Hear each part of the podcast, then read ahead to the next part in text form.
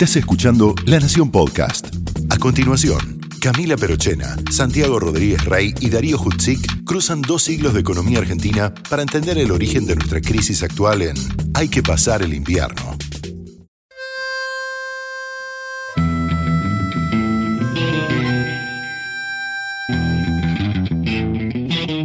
En primer lugar, anuncio, anuncio que el Estado argentino suspenderá el pago de la deuda externa. Los invito el lunes a trabajar con fe en el país. La economía argentina tiene posibilidades de recuperación. No hay planes perfectos, hay planes posibles. La Argentina enfrenta problemas coyunturales que no son nada más que transitorios. Esta baja notable en las exportaciones nos crea problemas de capacidad de pago. Hemos decidido recalibrar nuestras metas de inflación. Nosotros vamos a cumplir con nuestra política monetaria y nuestra política fiscal. El valor de nuestra moneda está, sin duda, perfectamente asegurado. El que depositó dólares, dólares, recibirá dólares. El que depositó pesos, recibirá pesos. Por ahí los argentinos tienen una paciencia enorme. La economía en principio está especificada porque nuestra moneda es el peso. Recibirá pesos. Por último, un mensaje de optimismo. Hay que pasar el invierno.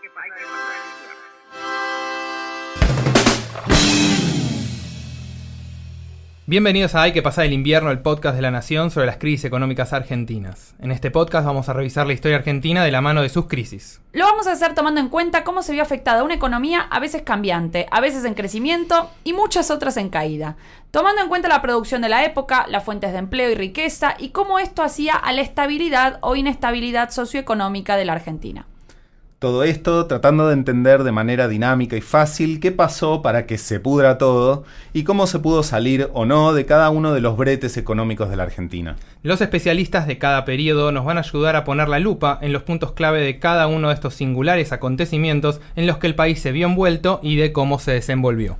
Hay que pasar el invierno. Es como un mantra que nos decimos en Argentina cada vez que tenemos que transitar estas circunstancias, que quizás nos toca mucho más seguido de lo que nos gustaría. De eso vamos a hablar también. Mi nombre es Santiago Rodríguez Rey, soy politólogo.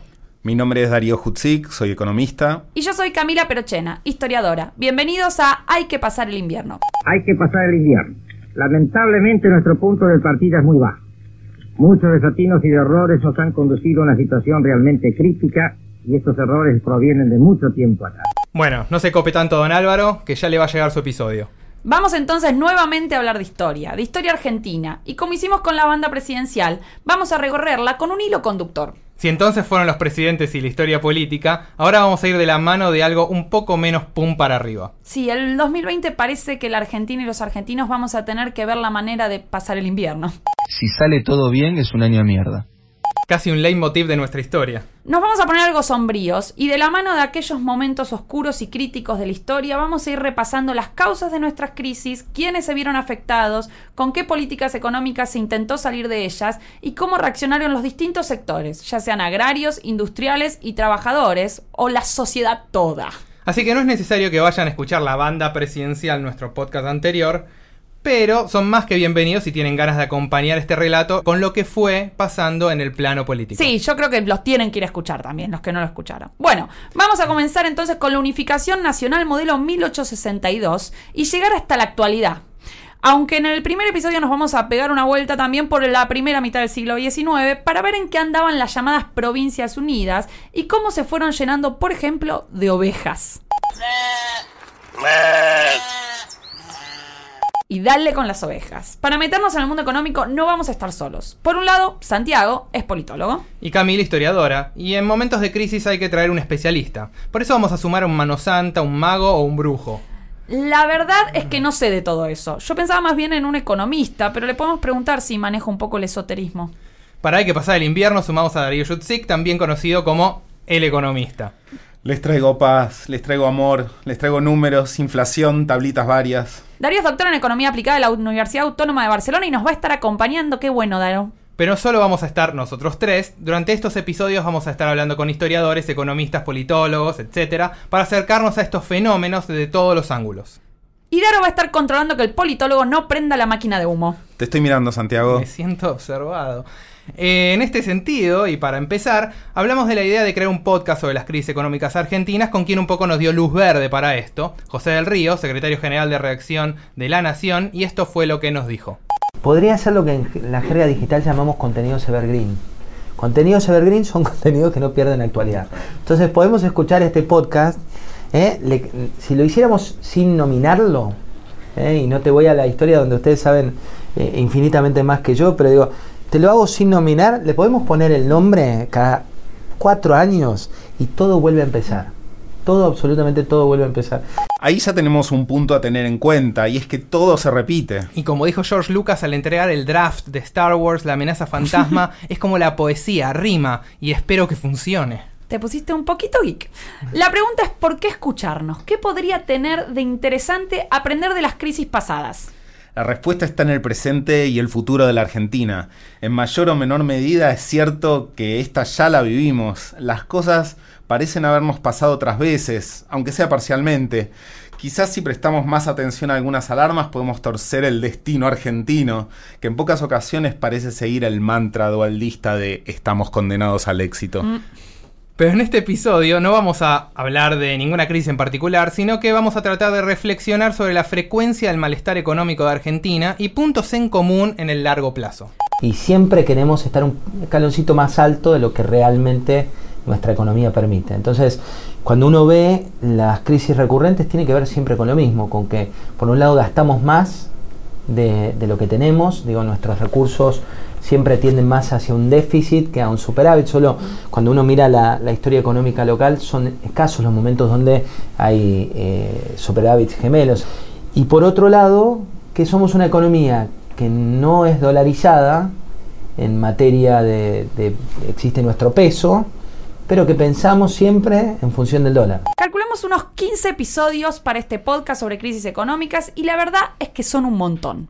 Pablo Gerchunov es historiador económico y profesor emérito de la Universidad Torcuato de Itela. Escribió y escribe mucho sobre historia económica argentina. Entre sus publicaciones está un libro de referencia que escribió junto a Lucas Liach, El ciclo de la ilusión y el desencanto, una frase que parece describir bastante bien esa sensación por la cual la Argentina cada poco tiempo engancha un buen momento económico que rápidamente se vuelve en una decepción. Igual cuando hablamos con él sobre este título nos dijo algo un poco distinto. Hay un elemento central que tiene que existir y que no existió todo el tiempo en la historia argentina, que es la conexión de la economía argentina, como de cualquier otra economía, con un sistema financiero que le da crédito. Porque el sistema financiero es el contacto que la realidad presente tiene con una visión del futuro. Y si esa visión del futuro es un yerro, entonces hay una crisis necesitamos a un sistema financiero para que Juárez Selman choque literalmente con los trenes que construyó, con el exceso de trenes que construyó. Necesitamos de un sistema financiero que nos conecte con el futuro para que la ilusión modernizadora de Menem choque finalmente con, un, con ese colapso financiero. Y lo necesitamos también para Macri, por ejemplo. ¿no? En muchas ocasiones, cuando nosotros hablamos de crisis ahora, estamos hablando básicamente de un hierro de predicción por parte de un colectivo, que es una sociedad que efectivamente, como dice el título, se ilusiona. E ilusionarse, en términos un poco más vastos, quiere decir tomar crédito. Es decir, endeudarse porque tenés la visión de futuro, una visión del futuro en el que el endeudamiento va a poder ser pagado. Como colectivo ocurre eso. Puede ser que, a ver, vos te des cuenta de que eso no funciona.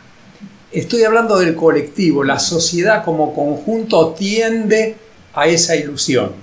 Y si efectivamente es solo una ilusión, va a terminar un desencanto pero el nexo entre ilusión y el desencanto es un sistema financiero. La idea sería que el desencanto no es tal, sino más bien un yerro, un error de percepción, como una especie de miopía del futuro. La Argentina tiende a chocar porque tiene una visión distorsionada del futuro, de su futuro, a mediano y largo plazo. Se toma crédito bajo un supuesto de desarrollo que no llega o no sucede, y después hay que pagar dicho crédito, entonces hay crisis de deuda y recesión nuevamente. Nuestra expectativa es siempre el vuelo al primer mundo y el poder de, de consumo y poder adquisitivo de un país rico. Y en realidad fuimos ricos, pero no somos ricos. Eh, en realidad debemos plata y nos enojamos con el acreedor.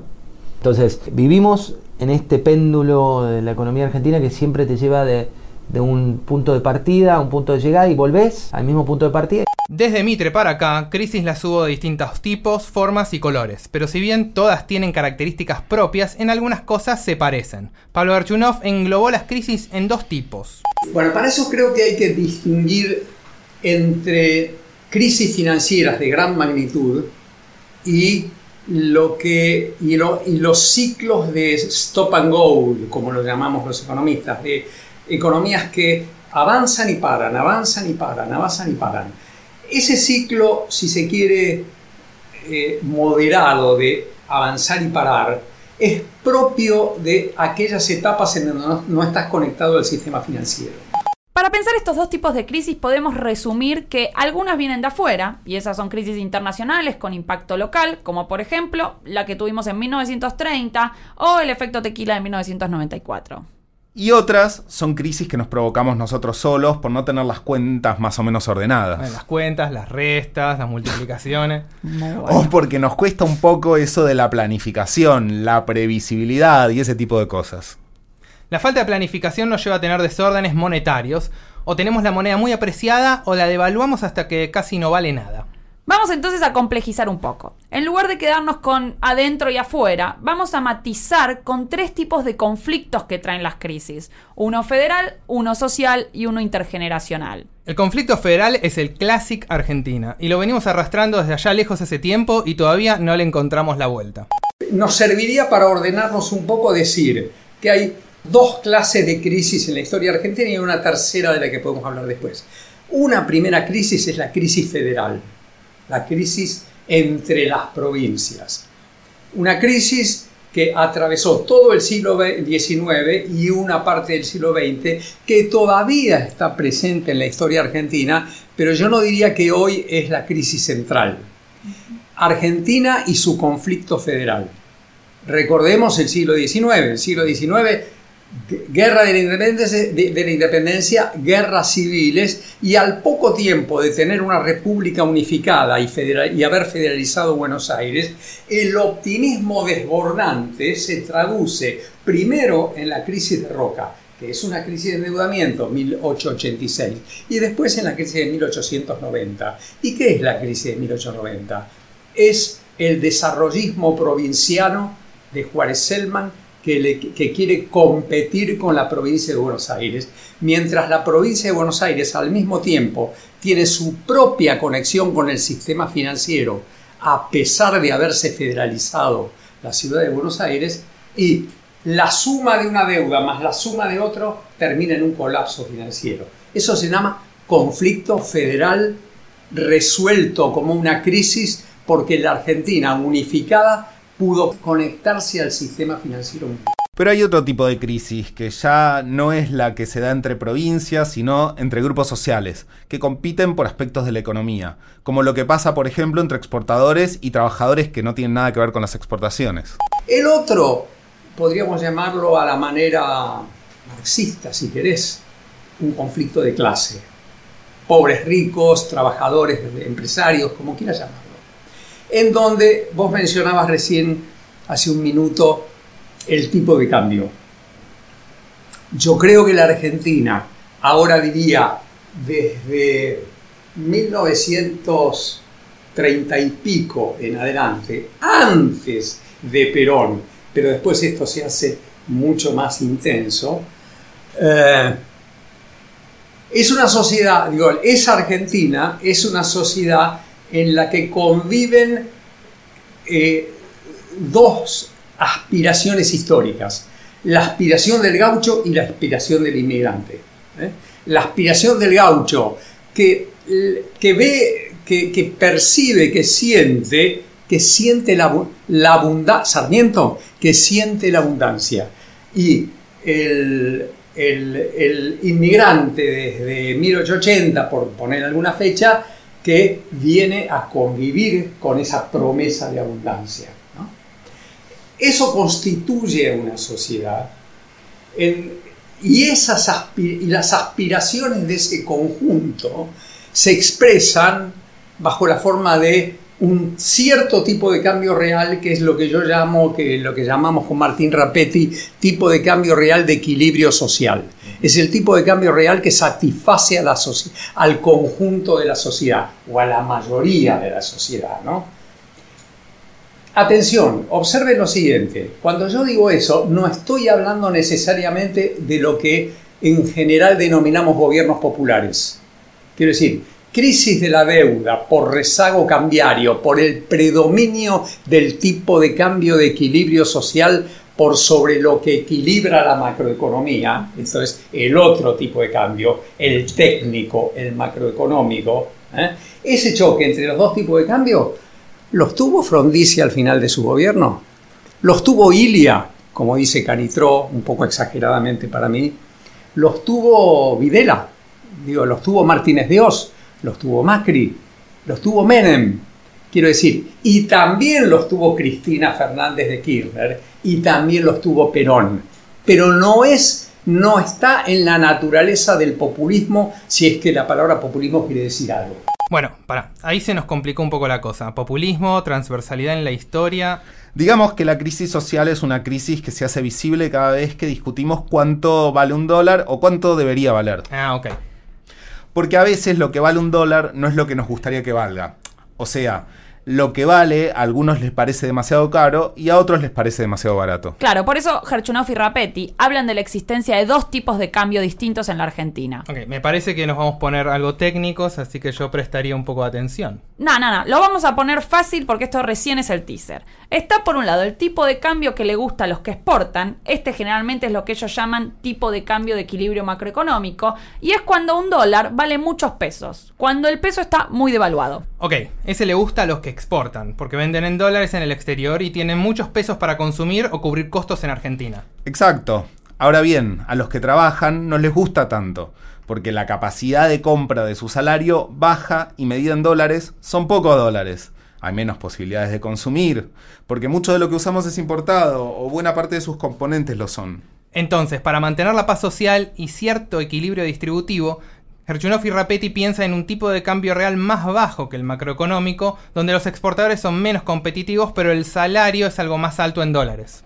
Una especie de tipo de cambio real de equilibrio social. Claro, el problema es que este es un equilibrio siempre inestable y siempre en tensión. Y de hecho, este es uno de los puntos centrales de la historia económica argentina y de este podcast. Por eso en cada episodio vamos a ver cómo reaccionan sectores rurales, industriales y trabajadores a las políticas económicas llevadas adelante para resolver la crisis. En diferentes momentos vamos a ver cuáles de estos intereses son los más afectados con cada salida de la crisis. ¿Quiénes pagan más el costo por salir de cada una de las crisis? Siempre el segmento más golpeado con situaciones como las que tenemos de inflación, que no es solo de los últimos cuatro años, sino que es recurrente en nuestra economía local, el segmento de poder adquisitivo más bajo es el más golpeado. En términos aspiracionales, el segmento medio es el que grita más fuerte. Pero digo, es una cuestión del espejo en el cual nos reflejamos. Y ahora hablamos de un conflicto de clase, de aspiraciones sociales, que no solamente son aspiraciones, me parece importante decir esto, son aspiraciones y se convierten en derechos. Y cuando se convierten en derechos es muy difícil volver atrás. Es muy difícil. Y, se te, y, entonces el problema se te convierte en un problema particularmente complicado. Creo que en los últimos tiempos estamos viviendo algo más o menos de ese tipo. ¿no? Ok, tenemos el conflicto federal y el social de clase.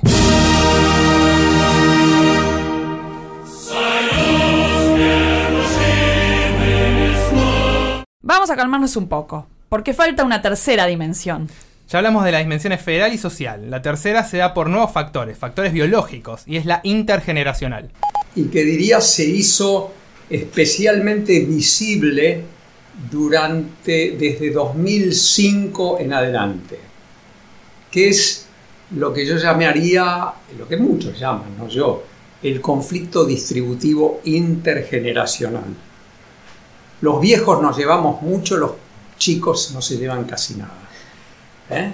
Los viejos tienen 8% de pobreza, los, pobres, los chicos tienen, no me acuerdo, 40 y pico por ciento de pobreza. Ahí hay un problema que para resolverlo también de pronto, para poder satisfacer las dos demandas simultáneamente, esto es, no caer en el diario de la guerra del cerdo y matarme a mí y a todo lo de mi edad, para no caer en eso, también necesitas, aquí viene un punto interesante, un nivel de gasto público que requiere de endeudamiento para poder, para poder financiarlo. ¿no? Por eso yo creo que cuando uno habla de los otros dos, hablamos de conflicto federal y hablamos de conflicto de clase provisoriamente. Conflicto federal y conflicto de clase. Eso se puede dar en el mercado sin que el Estado siquiera intervenga. No es así, pero podría uno pensarlo de ese modo. Pero con el sistema previsional que tenemos se nos cruza la cuestión, cuando ponemos el tercer conflicto, se nos cruza la cuestión fiscal tenemos una cuestión de tipo de cambio y una cuestión fiscal. Y tenemos las dos cosas agregadas que son las que todas juntas nos marcan ese ritmo repetitivo de las crisis argentinas. La cuestión previsional presenta encima un desafío mayúsculo para el futuro. Era muy complicado. ¿Por qué? Porque cuando vos mirás el gasto del Estado, eh, acá podemos, depende de la biblioteca que uno consulte, puede ser gasto o inversión, Digamos, si vos vas en una teoría un poco más ortodoxa, decís, el Estado 6 de cada 10 pesos que desembolsa son gastos para el sistema previsional y para las asignaciones universales. Y yendo un poco a lo que vos decís, el envejecimiento poblacional que se da eh, a nivel mundial, acá lo que tenés es que el gasto público o la inversión pública, depende de donde quieras centrarte, es muy superior a la que podrías afrontar con los ingresos que vos tenés. Entonces, cualquier gobierno, sea macrista, o sea albertista, o kirchnerista, o cristinista, o lavañista, sabe que si logra desenmarañar esta cuestión de los jubilados, que es políticamente lo más complejo, decir, a decir en conferencia en un país como el nuestro, saben que no da para pagarle a los jubilados un aumento. Ok, pero no nos adelantemos al futuro y no le hagamos nada a los jubilados. Por ahora. Las crisis que vayamos viendo entonces van a ir cayendo en estas categorías, federal, social o intergeneracional. Y así como tenemos categorías, vamos a tener protagonistas, y si bien la figura de los superministros es cosa bastante reciente, le preguntamos a nuestros invitados por algunos bomberos destacados en estos más de 150 años de historia. En la crisis de 1890, el mensaje de Pellegrini, pero lo notable es que era creído, es que era una, una, crisis de progreso. El término que usaba era crisis de progreso. ¿Ustedes pueden imaginarse que en 2001 saliera Dualde y dijera esto que estamos viviendo es una crisis de progreso? Quiere decir, algo pasó en el medio para que les creamos de una frase como esa. Y Pellegrini tenía razón, porque la Argentina iba a salir a la Dualde. ¿eh? Estamos condenados. El que debió haber dicho estamos condenados al éxito es Pellegrini y no Dualde. Jorge Remes de Nicop es un héroe. Un héroe. ¿eh? Yo digo, yo le tengo simpatía, lo quiero a Roberto Labaña, lo respeto, todo. Pero mi héroe es Remes de Nicop. ¿eh? El hombre que es capaz de decir, me pongo al servicio, tengo vocación de servicio, me pongo al servicio de la nación y voy a hacer las los peores mamarrachos para salir de esta crisis. Es un hombre que está, eh, recién ahora yo diría que está empezando a ser recuperado, ¿no es verdad? Me parece que algo de eso está ocurriendo. Estuve a punto de dedicarle un último libro que estamos escribiendo con, que terminamos de escribir con Roy Ora a Remes Linicó, pero después preferí dedicárselo a mis nietas. Vamos a los bomberos. Bomberos del 83 a esta parte. Un Remes Lenikov fue un bombero. Eh, si voy a la época de la hiperinflación, digamos, si me meto en Alfonsín, cuando le hace el pase a Menem, que uno se olvida, pero te aparece Roy, te acordás de Rapanelli, toda esa historia con una teoría macroeconómica nada que ver a la que venía, fueron bomberos. Un caballo en una primera etapa. ¿Eh? ¿Qué fue? Digo, fue un bombero. Sí, el tema es cuando se perpetúa el bombero, como la, la, microeconomía, ¿viste? Como las empresas. Digo, vos tenés una empresa en crisis. Durante un tiempo un CEO ajustador viene bien. Pero cuando vos ya te diste vuelta y pasaste de la jerga de lo que llamamos del rojo al azul, si seguís pensando en el ajuste, vas a volver al rojo porque tu negocio se va a quedar chiquito. En la economía nuestra es que cuando algo le sale bien a un ministro de Economía bombero, de golpe se cree eh, Jesucristo en acción. Y en alguna medida termina esa, esa, ¿viste? esa visión cuando se confunden. Con. Vamos a, Macri en una primera etapa también. Yo creo que en Alfonso Prat Gay, en su momento, eh, cuando salen de, del cepo al dólar, cuando eh, hace la reestructuración, ¿te acordás que uno se olvida, pero estaban los fondos buitre? El, toda esa primera etapa de Alfonso fue de bombero. Después entra el ego de políticos y economistas. Y ahí el bombero se convierte en un problema para el gobierno de turno. Y ahí la economía vuelve a empezar. Estamos llegando así al final de esta intro donde los invitamos a que se suscriban a Hay que pasar el invierno para que nos acompañen en este recorrido por la historia argentina a través de sus crisis. Nos van a poder escuchar en La Nación o en Spotify, Google Podcast, Apple Podcast o en el agregador de podcast de su preferencia. Antes de irnos, y como van a escuchar en todos los episodios de Hay que pasar el invierno, le vamos a ir haciendo a nuestros invitados una misma pregunta. Esta vez no va a ser un Monte Rushmore, sino que a la manera de conversación en la catedral, donde Mario Vargallosa le hace preguntarse a Santiago Zavala en qué momento se había jodido el Perú, preguntamos en qué momento se jodió la Argentina. Pablo Gerchunov nos dijo esto. ¿Cuándo se jodió la Argentina? No se jodió ni en el 30, ni en el 74, ni en, ni en el 75, ni en el 76. Se jodió cuando previo a todo eso se creyó que tenía una, una, dinámica que la llevaba al club de los países ricos. Porque eso es lo que arma un abanico de aspiraciones que después son imposibles de satisfacer. Pero sí creo que la pérdida de brújula sobre el desarrollo argentino, y fíjate qué interesante, una pérdida de brújula en, y a partir de la cual se concentran la mayor parte de las crisis de las que hablamos, es cuando el proceso de sustitución de importaciones, aún de las industrias capital intensivas, se agota a, eh, mediados de los 70. Eh, Argentina no tiene brújula en términos de largo plazo desde el 74-75 en adelante hasta hoy.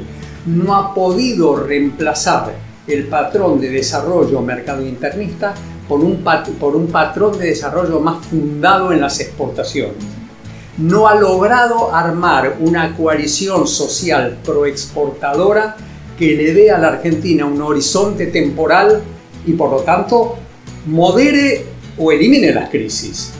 Con esto quiero decir lo siguiente, quiero decir, yo le doy más importancia al hecho de que fuimos un país sin rumbo desde ese momento que al hecho que que a una crisis en particular. Es endógeno yo creo que las crisis son endógenas a la ausencia de un patrón de desarrollo.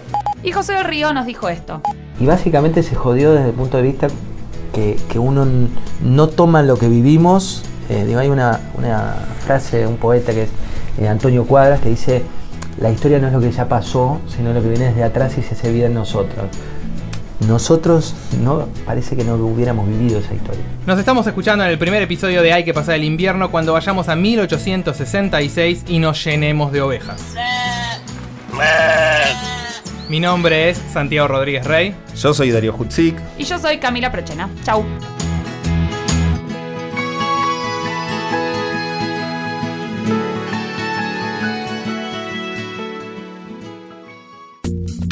Esto fue Hay que pasar el invierno, un podcast exclusivo de la Nación.